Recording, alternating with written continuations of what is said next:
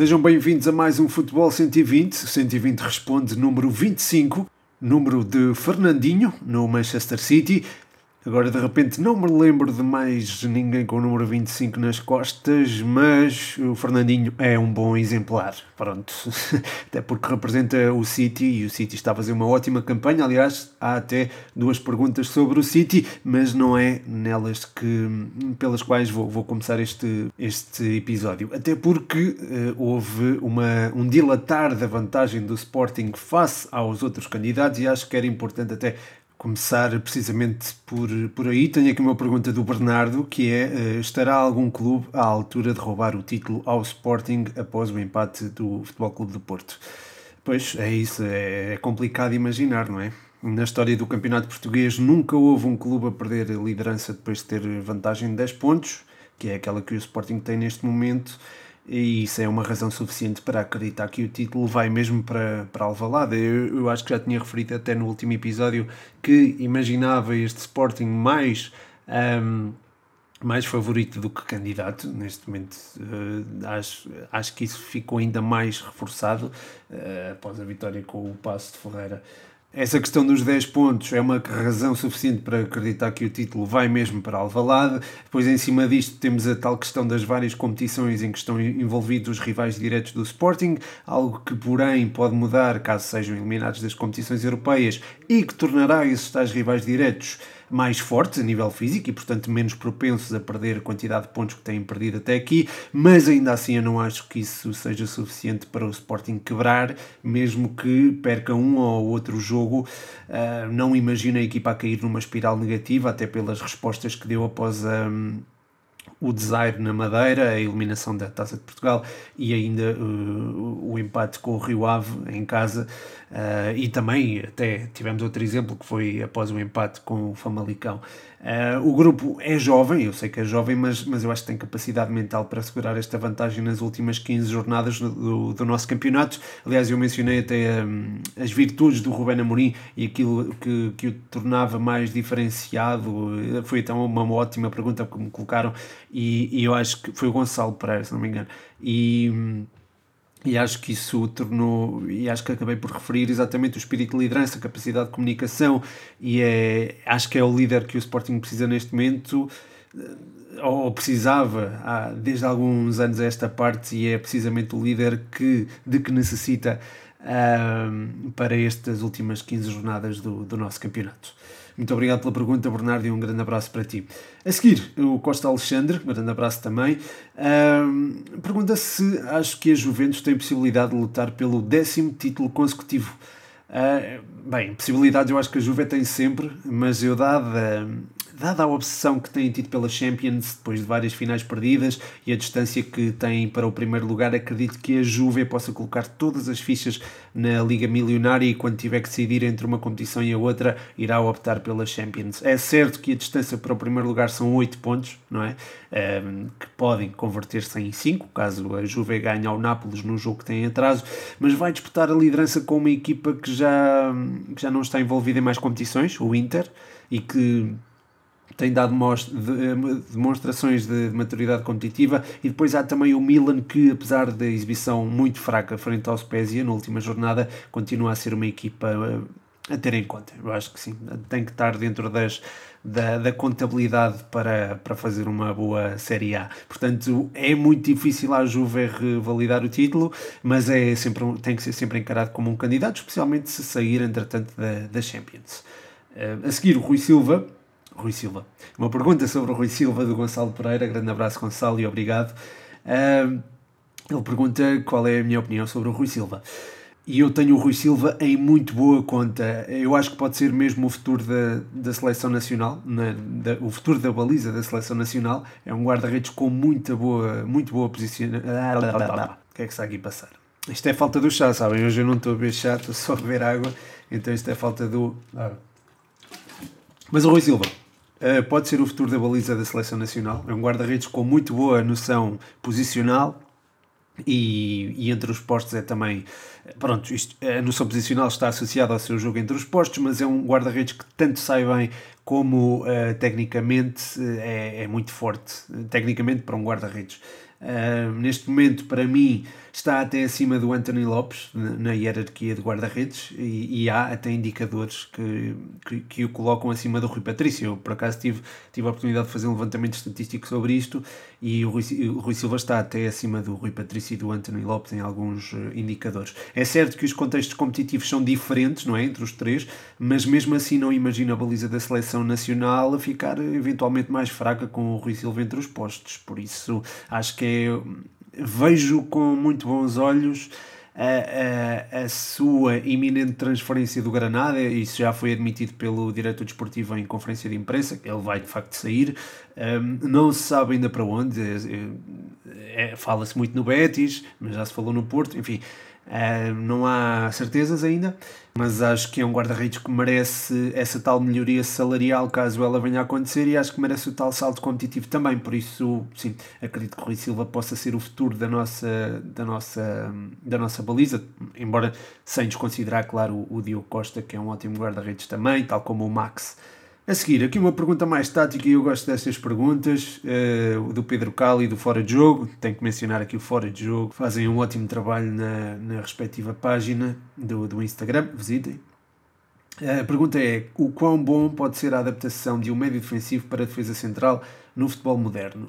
Um, Cali, um médio defensivo à partida terá menores noções do controle da profundidade do que um defesa central e mesmo no desarme eventualmente será menos agressivo porque tem instruções, estamos a falar sempre no plano teórico, tem instruções para atacar com menos agressividade ou ir menos à queima, digamos assim. Enquanto que um defesa central tem esses timings mais bem definidos e tem há menos preocupação com esse tal ataque à bola. Portanto, teoricamente, baixar um médio defensivo para a defesa central traz, uh, traz efeitos negativos para a tua para a tua transição defensiva. Porém, ofensivamente, e falando sempre, claro, isto é, é convém sublinhar no plano teórico, tu acabas por ganhar na circulação de bola, que terá uma origem mais limpa, vinda de uns pés que tecnicamente estarão mais habituados a temporizar o jogo com bola e a ter bola nos pés com, com pressão. E, porque normalmente lá está na saída de bola e isto estamos a falar também teoricamente e genericamente em frente às equipas que pressionam mais no, na segunda fase de construção face à primeira. E eh, se fores tirar um jogador da segunda fase de construção para a primeira, tu eventualmente não tens de lidar com. Lá está, não, esse jogador não vai ter que lidar com tanta pressão ou com tanto com uma, uma pressão tão agressiva como aquela que encontraria na segunda fase de pressão. Uh, ou seja, não sei se me estou a fazer entender, se, se, ninguém, se alguém não entendeu, pá, fale comigo que eu, que eu tento explicar da melhor forma, mas basicamente um médio defensivo pode trazer maior qualidade na, na circulação de bola. E, teoricamente, teoricamente, porque lá está, estarão mais habituados a temporizar o jogo e a, a lidar com um contexto mais difícil do que aquele que apanharão, teoricamente, na, na saída de bola, na, na, na saída de defesa. Um, Portanto, passas a ter alguém que constrói melhor e que por isso oferece uma maior pressão no reduto contrário também, eh, mesmo quando há ali segundas bolas e, e, o, e, o, médio e o defesa central acaba por aproveitá-las de forma mais limpa, não há tanto alívio, não há tanto chutão, digamos assim, e, e, se calhar consegues sair com mais qualidade. Mas lá está, se a tua linha for muito alta, pode, isso pode implicar que terás um pior controle da profundidade e pronto, é, é tal questão do, do, do desarme de ser, ter tendência a ser menos agressivo ou mais expectante. Mas grande abraço para ti, Cali, e obrigado pela pergunta. A seguir, o momento Panenka aqui no podcast. Visitem os Panenka e ouçam também o podcast deles. Uh, o João Maria Blanco pergunta-me se uh, sou a favor dos árbitros serem sorteados em vez de nomeados. Vocês sabem que eu não gosto de falar de arbitragem, uh, portanto vou tentar. Esta aqui eu posso abordar, esta questão, e colocaram várias questões sobre arbitragem, até disse, pá, não, não costumo falar, e, e toda a gente compreendeu, foi bem tranquilo por isso. Obrigado por isso. Eu disse boé, eu disse boé. Desculpem. Ah, bem, mas o João pergunta então se, uh, se sou a favor de serem sorteados em vez de nomeados.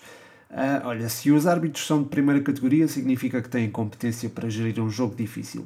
Tendo essa competência, acredito que o sorteio possa ser uma solução. Se não têm essa competência, ou se não têm todos essa competência, sorteiam-se aqueles que a têm, sejam árbitros FIFA, sejam, seja o que for.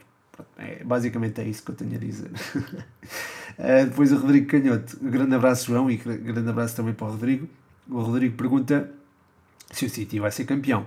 Uh, sim, não me parece que a história desta Premier League vai ter outro desfecho. Não, se, se já, são já 7 pontos de vantagem para o segundo lugar, com um jogo a menos, Uh, e foram 7 pontos de vantagem, podem ser 10, que foram construídos com muito esforço, em primeiro lugar, e, e, em segundo lugar estão assentes numa ideia de jogo que foi ganhando força com o passar dos jogos e agora é das mais sólidas do futebol europeu. Este Manchester City continua a ter mais posse de bola que o adversário, mas já não é se repararem, já não é aquela equipa é que precisa ter bola para ter o controle do jogo. E, eu acho que isso deve-se muito à ação do Rodri, que se tem integrado cada vez melhor no esquema de Pep Guardiola, e também à de Ruben Dias, mas de quem eu vou falar aqui já na próxima questão, que é do Ribatejano. Grande abraço para ti e que pergunta se o Ruben Dias foi a melhor contratação de Pep Guardiola. Um, eu acho que foi fundamental para trazer a solidez defensiva que o City tem registado e da qual se calhar andava à procura desde que Pep Guardiola assumiu o comando dos Citizens, não é? Porque nós víamos várias publicações a criticar a quantidade de dinheiro que ele tinha investido em defesas centrais e em, em defesas em geral e uh, o pouco retorno que tinha tido. E a verdade é que o Ruben Dias veio aqui solucionar essa. Aliás, o Mourinho disse isso: que o, o City resolveu os problemas defensivos em Lisboa com a contratação de Ruben Dias, e é verdade. Uh, é verdade, porque lá está, eu, eu, eu, publiquei há umas semanas no Instagram uns dados relativos precisamente à influência do Ruben Dias e de facto são, lá está, esses dados são impressionantes se compararmos, uh, por exemplo, com o registro do ano passado, tanto a nível de golos sofridos como no que diz respeito a jogos sem sofrer golos com, com o Ruben Dias em campo. Além das qualidades que, que já tinha, como a força, a força no desarme, a leitura de jogo, sei lá, qualidade técnica sim, e de passe que, que tanto dava para jogar mais apoiado como de forma mais longa, a força no jogo aéreo, enfim, tinha uma, uma, uma quantidade enorme de qualidades e juntou a estas um controle de profundidade fantástico eh, que, que não tinha não era tão apurado e agora com o Pep Guardiola foi enfim melhorou exponencialmente e também reforçou o espírito de liderança que já tem desde miúdo, não é? Como todos sabem. Se é a melhor contratação do Pep Guardiola, não sei, pá porque tiveste a contratação do Rodri que não teve efeitos imediatos, é verdade, mas agora está, ele está-se a revelar como um jogador fundamental. Uh, mas lá está, o Ruben Dias também tem sido também tem tido um papel crucial e, e talvez tenha tido efeitos mais imediatos do que o Rodri. Sim, se calhar, se calhar pode ser, talvez possa ser a melhor contratação do, do Pep Guardiola ao serviço do Manchester City, sim. Talvez. A seguir, o Leonardo, o Leo, pergunta-me o que tens achado das exibições do Rafinha em Inglaterra. É, obrigado pela pergunta e um abraço para ti. O Rafinha é, é daqueles jogadores que me tem surpreendido por se ter conseguido adaptar bem a diferentes contextos competitivos e sem grandes problemas, sem, sem, grande, sem grande quebra de rendimento foi capaz de aliar aquela ginga própria que ele tem não é? do, do seu futebol à dimensão coletiva do jogo. Portanto, é um jogador que dribla muito, mas dribla com objetividade e qualidade também, muita qualidade. Um, e além disso, melhorou também bastante a componente física em ligas onde isso é bastante, não diria valorizado, diria se calhar mais, eh, mais importante é, não, pois a palavra certa não é valorizar, mas é, lá está, tem dimensões físicas mais acentuadas, tanto a Liga Francesa como a Liga Inglesa, mais até a Liga Francesa do que a Inglesa, e o Rafinha conseguiu, não sentiu o choque, não sentiu o choque e agora é, é, tem, estado, tem estado cada vez melhor. Um, se calhar ainda não apresenta eh, aquela, ainda não tem aquela regularidade exibicional que, que, vimos no Sporting, mas eu acho que com o tempo isso vai, isso vai acontecer e o Rafinha até pode dar um salto competitivo, pode ir perfeitamente além deste Leeds, eh, mas, mas eu acho que sair já se calhar não era muito bom, porque o Bielsa é um treinador fantástico e eu acho que ele tem muito para, para aprender e muito para muito jogo para ser desenvolvido e trabalhado com El Loco Bielsa. A seguir, o mascote, grande mascote, um abraço para ti. Uh, Pede-me aqui uma análise ao jogo da Briosa e obrigado por isso. Uh, mas olha, desta vez eu acho que a Académica sentiu um pouco a falta do Ricardo Dias para limpar ali o meio campo. Isso fez com que tivéssemos de pressionar mais à frente e quando o Cova passava ali a, aquela primeira fase de construção, uh, abrimos alguns passos atrás, uh, onde não tínhamos, lá está, o Dias para limpar como costuma. Um, a nível ofensivo, isso também teve impacto, a ausência do Dias, porque quem pressionava à frente acabou por se desgastando mais pela pressão ofensiva sobre o Cova, uh, sobretudo, por exemplo, o Xavi, que é um elemento que é, que é fundamental na organização, mas teve pouco espaço e pouco tempo para, para fazer isso. Um, o Cova, para piorar um bocado as coisas, entre aspas, adotou um estilo menos ativo, procurando circular desde trás e com pouco risco. E pronto, lá está, a Académica acabou por, uh, sentir algumas dificuldades. Isto não mudou muito até ao 1-0, que surgiu na sequência de uma bola parada, mais uma vez, o que demonstra também uma das qualidades da Académica esta temporada, que são as segundas bolas, uh, sobretudo quando, quando acontece na área contrária.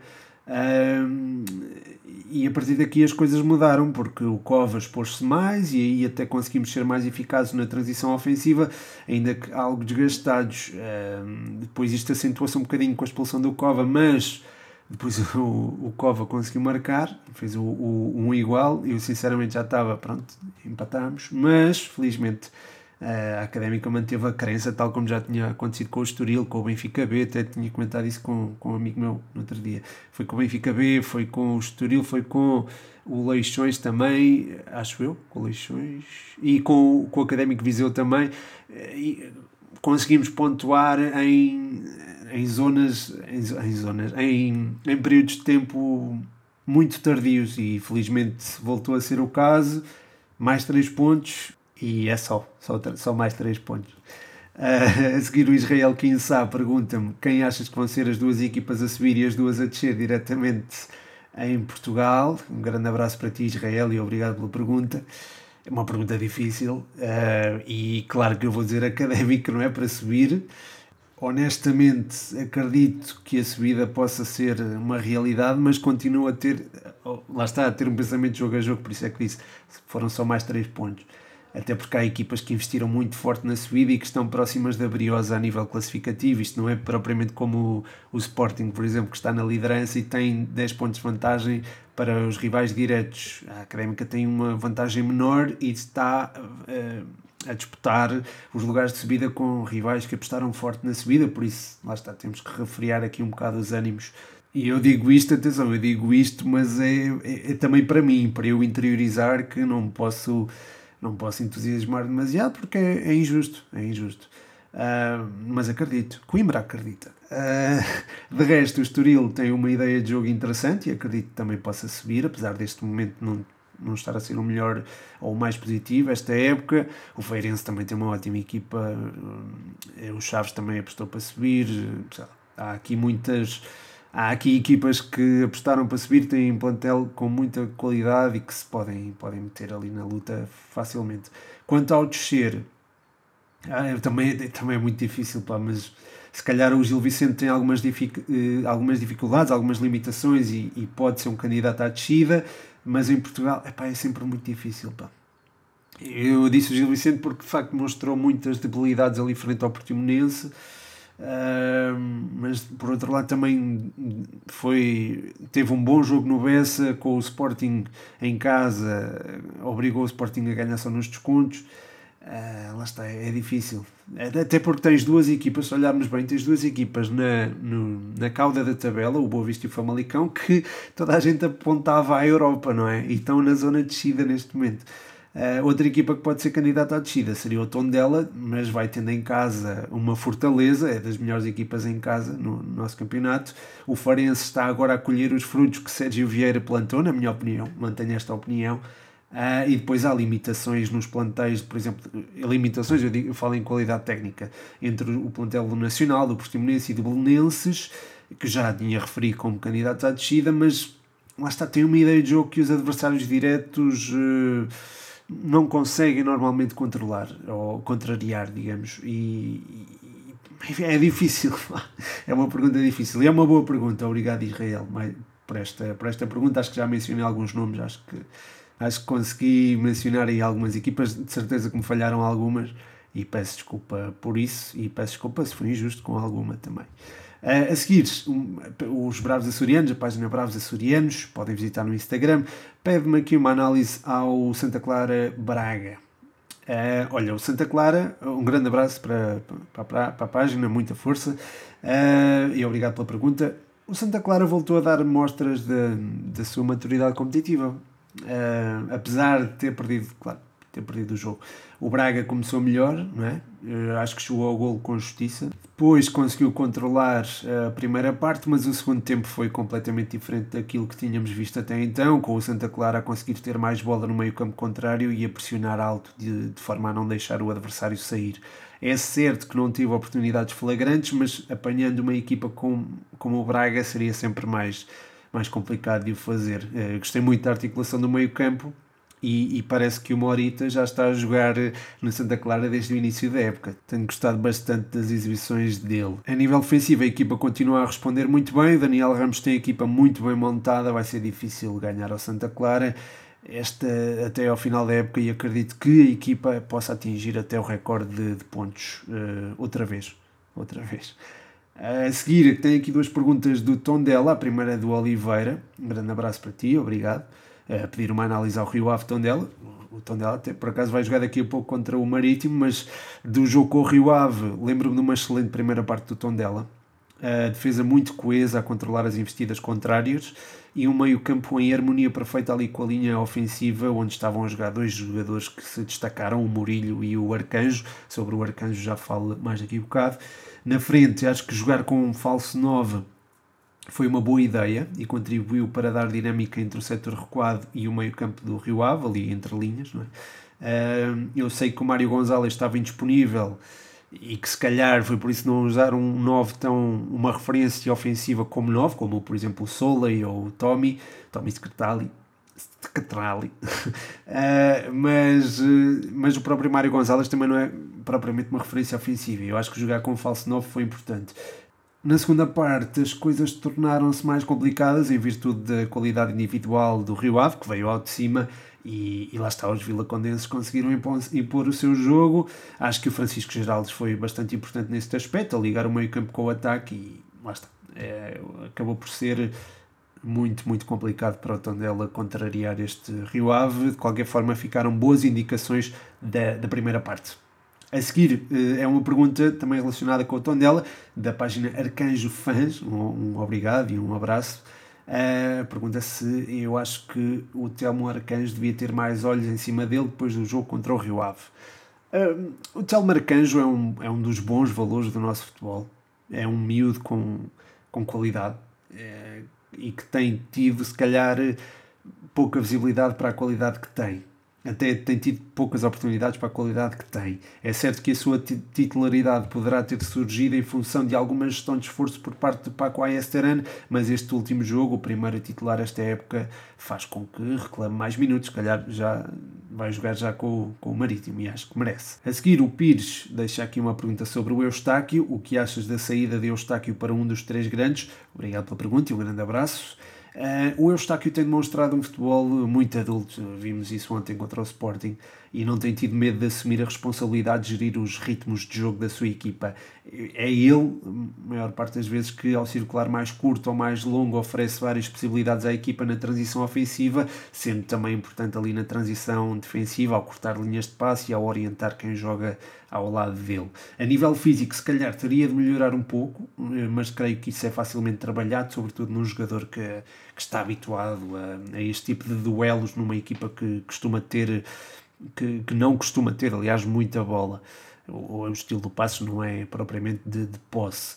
Uh, se está pronto para um grande, pode estar, claro, uh, mas é preciso vê-lo a ter outros desafios de equipa grande que não neste passos e que se prendem precisamente com as nuances de jogo com bola e que serão necessariamente diferentes. Ou seja, ele no passos não tem muita bola, num grande irá ter ter mais bola e decidir mais vezes e errar menos. Não é que ele, ele não erra praticamente, mas esse, esse tal manter a taxa de acerto no, nos duelos e no, na definição poderá ser mais complicado quando tiveres de o fazer mais vezes. Ou seja, se fizermos 10 passes, podemos não errar nenhum, mas se fizermos 30, se calhar erramos 28. Portanto, é manter essa, se ele conseguir manter essa qualidade ou, ou manter o tal a tal porcentagem de acerto, eh, não só no passe, eu dei o exemplo do passe, mas há, outras, há outros indicadores em que ele se destaca. Portanto, enfim, eh, será diferente, mas eu acredito que ele tenha aquilo que é preciso para se afirmar num dos três grandes.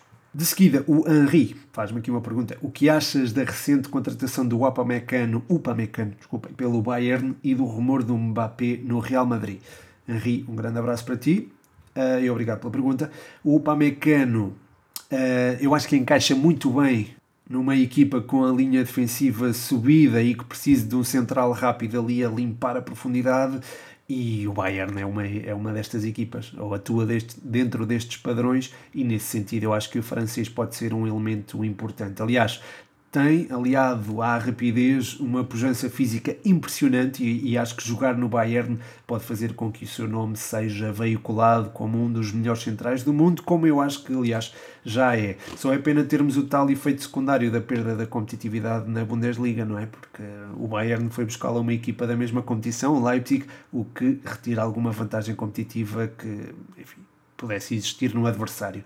Quanto à chegada do Mbappé a Madrid tem-se falado bastante, mas ainda não se concretizou, ou não, lá está, não, não há nada de concreto. Tenho ideia, não sei se se confirma que há desejo de ambas as partes, mas será benéfico para o Mbappé, não é? Eh, será que é bom mudar de contexto competitivo para uma equipa onde há muitos egos e forte pressão mediática sobre cada jogador? O Real Madrid tem características muito específicas e eu tenho algum receio que o francês se perca como se está a perder, por exemplo, o Hazard, embora o Hazard pronto, tenha tido alguns problemas com lesões também. Mas, mas não sei se, se o Real Madrid será a melhor opção para o Mbappé. De qualquer forma, tem um talento individual que encaixa em qualquer equipa do mundo, mas o futebol não é só o futebol jogado. E esse é um dos problemas do Real Madrid, ou de quem vai para lá, neste caso. Para terminar, tenho aqui dois exercícios interessantes. Um, é, do, um é do Bruno Vieira. Uh, grande abraço para ti, Bruno, que pergunta se o Euro 2021 começasse amanhã, qual seria o teu 11 para Portugal?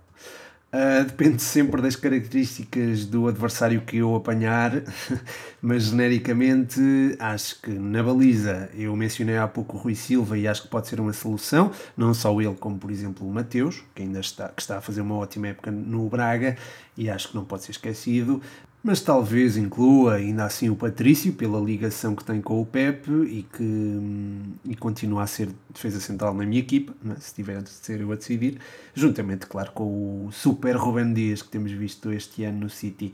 Na ala direita, na, na lateral direita, desculpa, o Cancelo, que está a fazer uma ótima época no City e que se articula bem com o Dias. Na esquerda é difícil se calhar escolher, mas uh, colocaria o Rafael Guerreiro. No meio campo, pá, eu gosto jogar pelo seguro, ter ali dois elementos mais de cobertura, com o Ruben Neves e o William. Depois teria outro mais solto que seria o Bruno Fernandes. Na, na frente, ou vá, sobre as alas, incluía um ala mais solto e outro com mais bola. Uh, isto é, um mais próximo do ponta-lança, o outro que não se expõe tanto, mas que contribui também para o jogo ofensivo. Uh, nestas últimas características entra o Bernardo Silva, Uh, depois, na outra característica, isto é um jogador que parte da ala para o meio e que está muito perto do ponta de lança, aí entraria o Cristiano Ronaldo ou o Diogo Jota. Se o Diogo Jota jogasse, o Cristiano Ronaldo jogava na frente. Uh, se jogasse o Cristiano Ronaldo, podia jogar ao João Félix, se precisarmos ter mais bola, ou o André Silva, se precisarmos de um jogador mais. Uh, do, do matador, digamos assim, porque o André Silva neste momento é um matador e ainda bem. Embora o Ronaldo seja o melhor finalizador de sempre, mas eh, lá está, o Cristiano Ronaldo ainda não é propriamente um ponta de lança. Ou pode ser, e se calhar até é, mas não é propriamente uma referência ofensiva, não é um jogador tão posicional. Por último, tem aqui o um exercício que é qual o melhor 11 entre os jogadores do Barcelona de 2008-2009 e do Bayern de 2019-2020. Aqui do Leandro, um grande abraço para ti, Leandro, e bom exercício. E já agora manda-me também o teu 11 e quem quiser mandar este 11 também esteja à vontade. A baliza para o Neuer, claro, para mim supera claramente o Valdez. Depois na direita o Kimmich, não é? ainda não havia o Dani Alves, os, uh, havia o, o Puyol, adaptado a lateral direito. Um, os centrais seriam precisamente o Puyol e o Piquet. Uh, na esquerda acho que já posso incluir o Davis em vez do Silvinho. O meio campo a 3 seria com o Xavi e o Iniesta, isso tem que ser obrigatoriamente. Depois juntaria se calhar o Tiago, mas com uma menção honrosa aqui ao Busquets. Na frente, Messi e Henry, claramente. Uh, no apoio, depois é difícil entre o Eto'o e o Lewandowski, mas ia pelo Lewandowski. Portanto, é isso. Neuer, Kimmich, Piquet, Puyol, Davis, Xavi Iniesta, Tiago, Messi, Henry e Lewandowski. E pronto, chega ao fim mais um episódio. Muito obrigado a todos os que deixaram perguntas. Muito obrigado a todos os que ouviram até ao fim. O meu nome é Pedro Machado e este foi o 120 Responde. E como não podia deixar de ser, International House, Coimbra Olivais Santa Clara no Facebook, ih.coimbra.osc no Instagram. Visitem para terem acesso a cursos de inglês. Podem fazê-los no conforto e na segurança das vossas casas e com a possibilidade de receberem um diploma de Cambridge em como sabem expressar-se em inglês.